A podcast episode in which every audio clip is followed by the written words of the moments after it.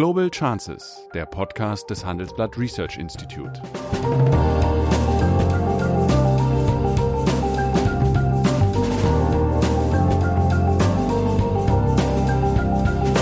Der ehemalige Außenminister analysiert zusammen mit Professor Bert Rürup die geopolitische Lage, exklusiv für den Chefökonom, den Newsletter von Professor Rürup. Wie würdest du beide Kandidaten für das zukünftige Verhältnis nicht nur zu Europa, also nicht zu Europa, sondern vor allen Dingen zur Bundesrepublik äh, einschätzen? Nämlich meines Erachtens ist äh, Biden auch kein Freund äh, der Bundesrepublik Deutschland. Das ist falsch. Ja? Joe Biden ist sicher ein nicht nur ein Freund Deutschlands, auch ein Freund Europas. Aber? Genau, aber. aber ein bisschen so wie früher die ja. Frage an Radio Erivan. Im Prinzip ja. Ja, aber. Ja, aber.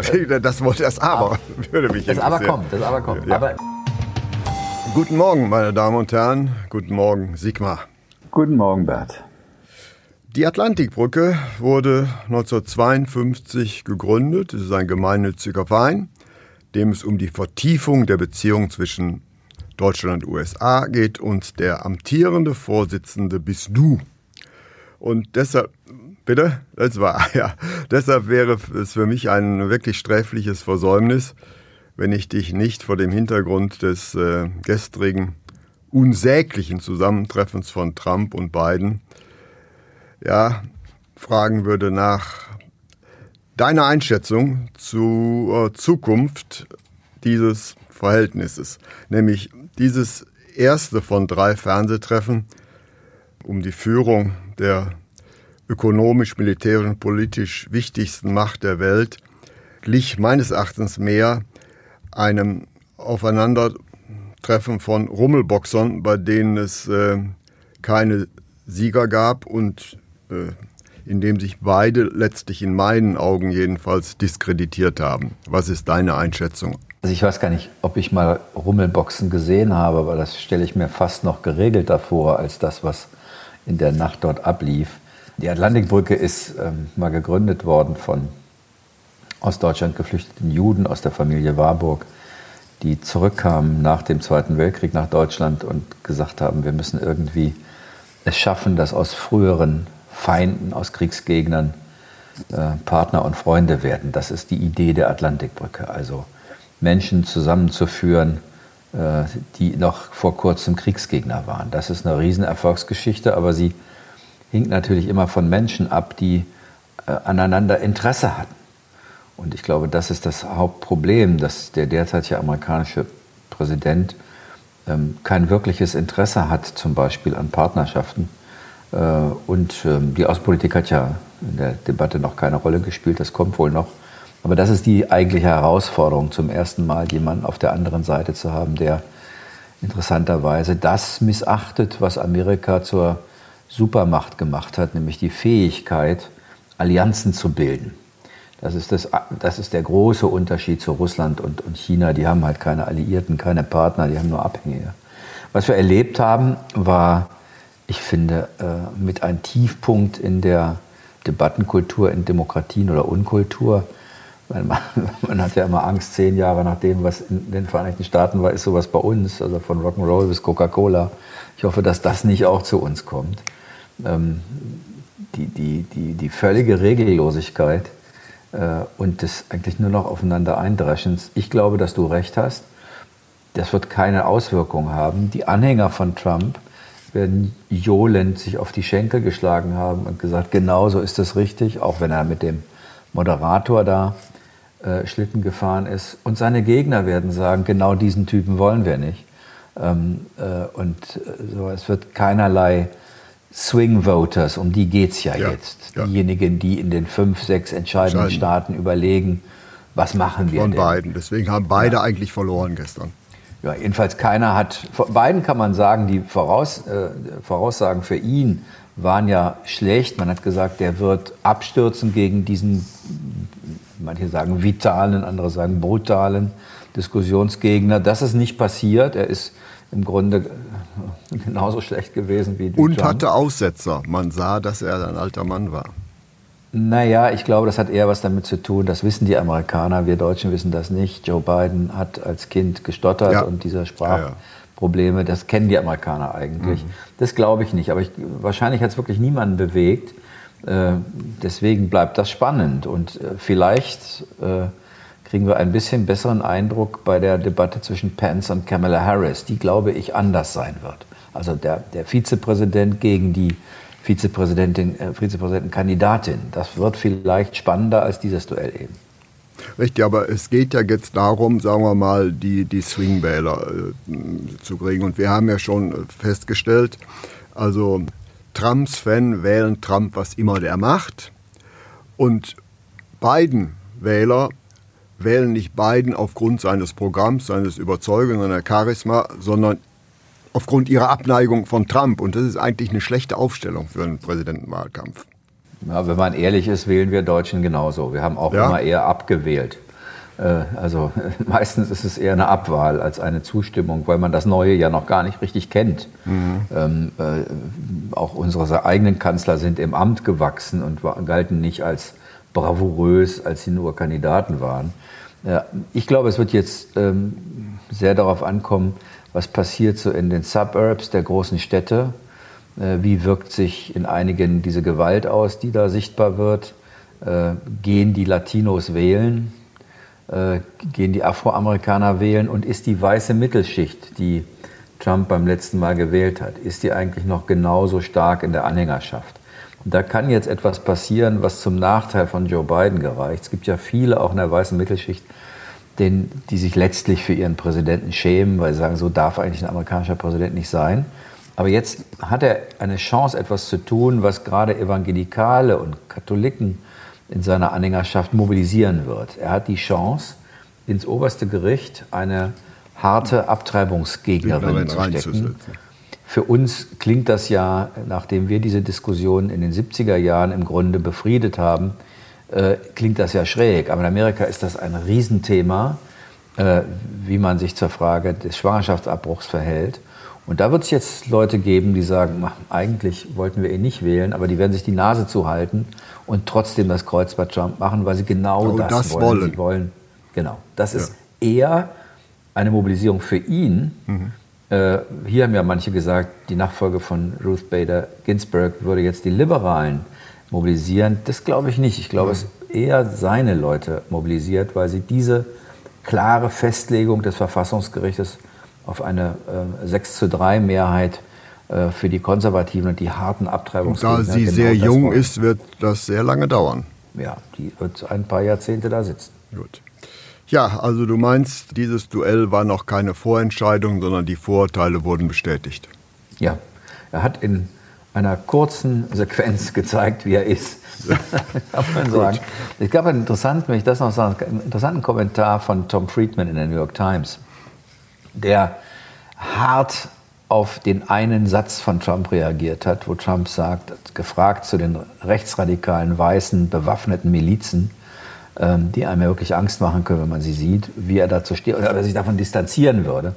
Und da hat ja Trump gesagt, er ist gegen Gewalt und er würde die Botschaft sein, haltet euch zurück, aber steht bereit. Mhm. Das steht bereit, das ist natürlich auch gewollt als Drohung gesagt worden und der, der, der Kommentator der New York Times sagt, wenn ein amerikanischer Präsident das Grundprinzip von Demokratie, nämlich ob er nach einer verlorenen Wahl das Amt verlassen würde, in Frage stellt, dann ist, das, ist die Amerika in einer größeren Krise als zu Vietnam, gestellt. eine größere Krise als Watergate. Dann sagt er, dann ist das ganze Land in Frage gestellt. Also ganz harte äh, äh, Kritik äh, in der New York Times ähm, Friedman, der ja ein kluger Beobachter ist, oder sagt, egal was man von beiden hält, da, jetzt müssen die Leute ihn wählen, sonst droht uns hier, es muss, ein, es muss schon am Abend, an dem Abend, wo die, die abgegebenen, die, die persönlich abgegebenen Stimmen ausgezählt werden, müsse es schon eine Mehrheit für Trump geben, um das zu verhindern, weil er die Sorge hat, dass zwischen einem Wahlergebnis am Abend, wo vielleicht Trump vorne liegt, mhm. und dann den eingehenden Briefwählern, wo, wo es dann kippt. Schritt für Schritt es kippen könnte zugunsten von beiden und das einen solchen Verfassungskonflikt heraufbeschwört, äh, den die USA, äh, äh, das Letzte ist, was die USA brauchen. Das beschreibt Friedman und ich glaube, das ist keine unberechtigte Sorge. Eine, eine letzte Frage. Wie würdest du beide Kandidaten für das zukünftige Verhältnis nicht nur zu Europa, also nicht zu Europa, sondern vor allen Dingen zur Bundesrepublik äh, einschätzen? Nämlich meines Erachtens ist äh, Biden auch kein Freund äh, der Bundesrepublik Deutschland. Das ist falsch. Ja? Joe Biden ist sicher ein nicht nur ein Freund Deutschlands, auch ein Freund Europas. Aber? Genau, aber.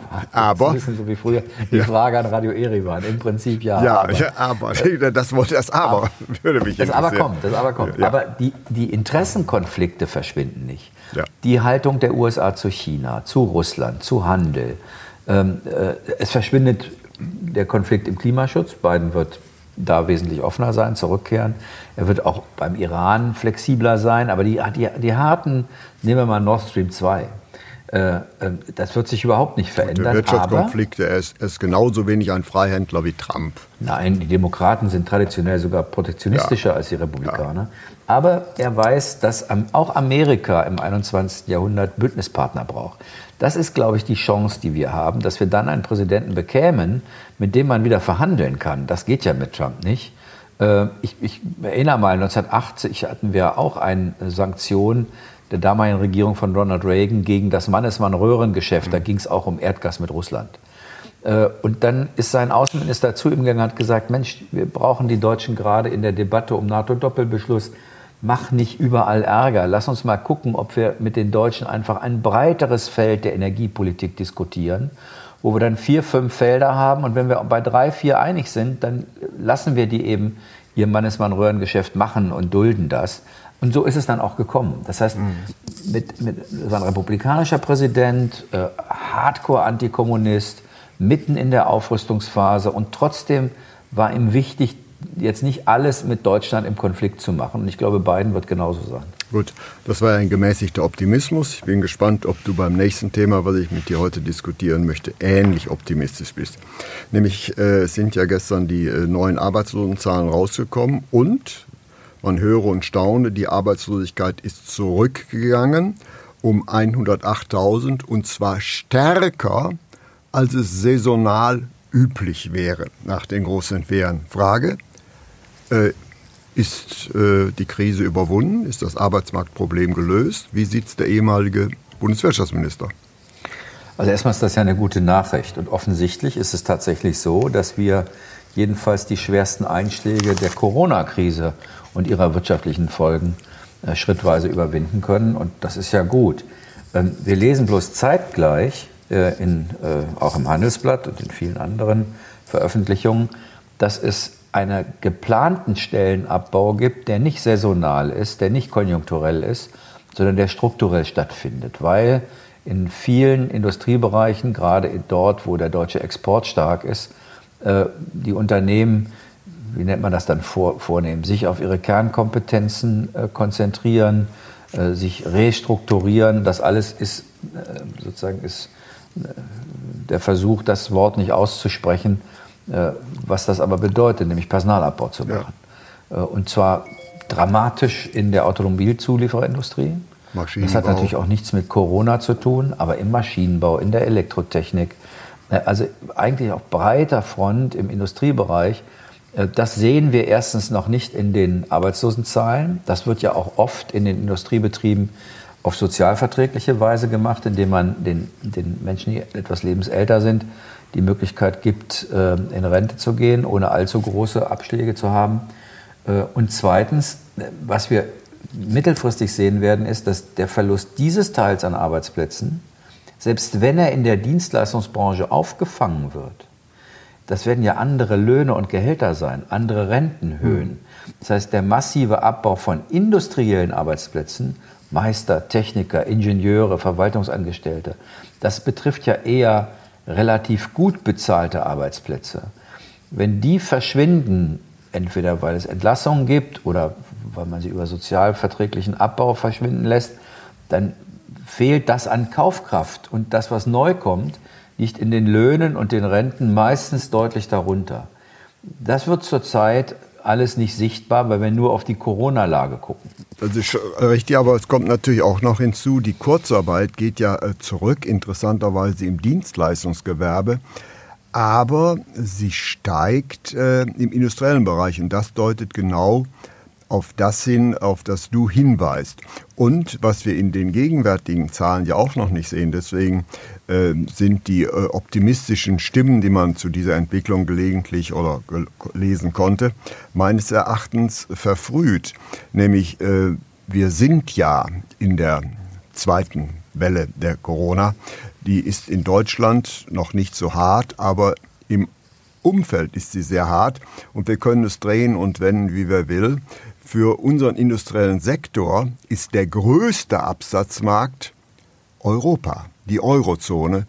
Und da äh, sehe ich eigentlich noch keine Erholung, dass dort wieder äh, beachtliche Exporte hinfließen. Deswegen glaube ich, äh, ist das eine positive kurzfristige Entwicklung, aber es signalisiert eben noch nicht, dass äh, Corona nach wie vor wirkmächtig ist und dass sich der Aufschwung verfestigt.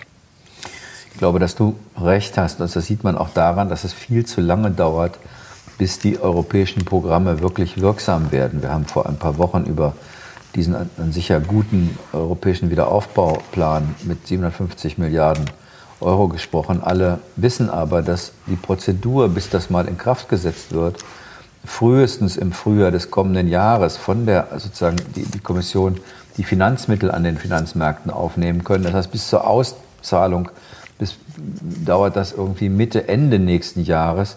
Ähm, das sind Zeiträume, in denen das, was das Programm bewirken soll, nämlich den Ländern schnell aus der Krise rauszuhelfen, nicht stattfindet.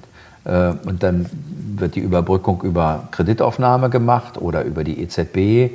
Das alles wirkt natürlich nicht wie ein struktureller Wiederanstieg ähm, unserer, unseres, äh, unseres Wachstums, sondern dauert alles sehr lange. Und natürlich ist ein Land wie Deutschland, da hast du zu Recht ja. darauf hingewiesen, dass am Ende nicht von China und den USA Exporten lebt, sondern von den europäischen, immer getroffen davon. Ja, und, und es gibt ja, sagen wir mal, deswegen äh, waren meines Erachtens einige Kommentare zu euphorisch, nämlich im Hintergrund dreuen ja äh, vier Risiken, die äh, beide mit I anfangen. Nicht? Wir haben auf der einen Seite äh, die Insolvenzen, die Insolvenzwelle, die äh, meines Erachtens bevorsteht äh, in den nächsten Monaten, wenn beispielsweise die Gastronomie äh, außen nicht mehr bedienen kann. Also da sind noch einige Schwierigkeiten im Rohr.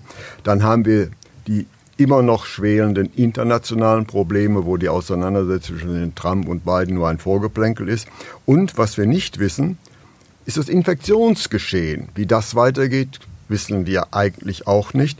Und davon hängt natürlich auch ab, ob es zu einer Belebung der Investitionen kommt. Das heißt also, äh, wir haben äh, erste Anzeichen, aber eine Gewissheit, dass wir Ende des Jahres wieder auf dem Niveau von Anfang dieses Jahres sein, ist definitiv nicht da. Deswegen glaube ich, äh, wurde dieses positive Signal auf dem Arbeitsmarkt von einigen Kommentatoren etwas überzogen.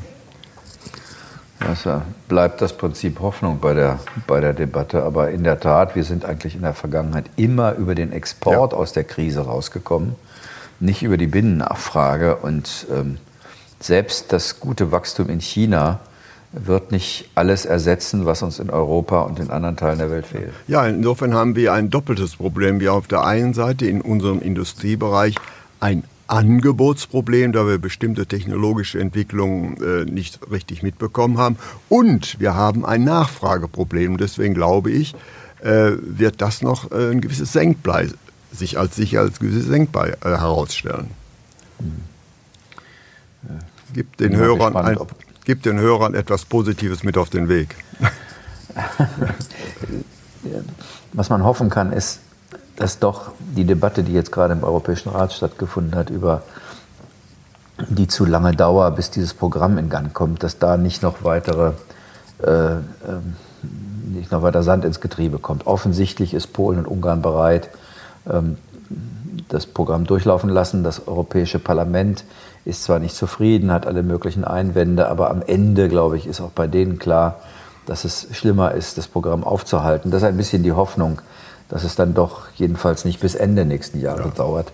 Ähm, das ist das Einzige, was man derzeit sagen kann. Ja, und Frau Lagarde signalisiert ja auch eine noch weitere expansive Geldpolitik, die sie als Inflationsziel äh, anheben will. Und das spricht für mich auch dafür, dass sie äh, sagen wir, den Aufschwung noch nicht in trockenen Tüchern sieht. Das und drittens, sie werden die Schuldenregeln der EU weiter etwas relaxed halten, denn die Überbrückung wird im Wesentlichen durch nationale Schuldenaufnahme passieren. Ja. Ja, meine Damen und Herren, dieses war eine etwas äh, tristere Sendung. Trotzdem bedanke ich mich für Ihre Aufmerksamkeit, vor allen Dingen bei Sigmar Gabriel. Und ich freue mich auf unser Gespräch in der nächsten Woche. Vielen Dank. Es folgt nun ein Werbehinweis in eigener Sache. Kennen Sie schon unseren neuen Podcast? Es ist zweifelsohne eine Kriminalgeschichte, wie Hollywood sie sich besser nicht hätte ausdenken können.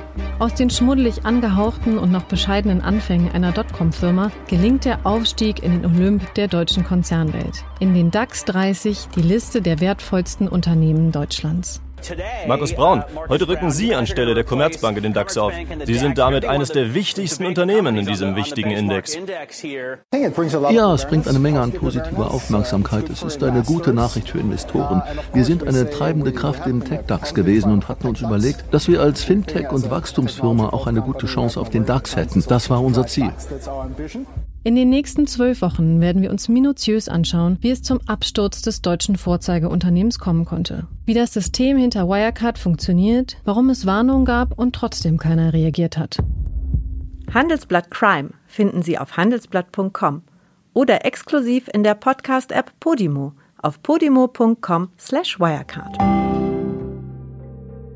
Das war Global Chances mit Sigmar Gabriel, der Podcast des Handelsblatt Research Institute.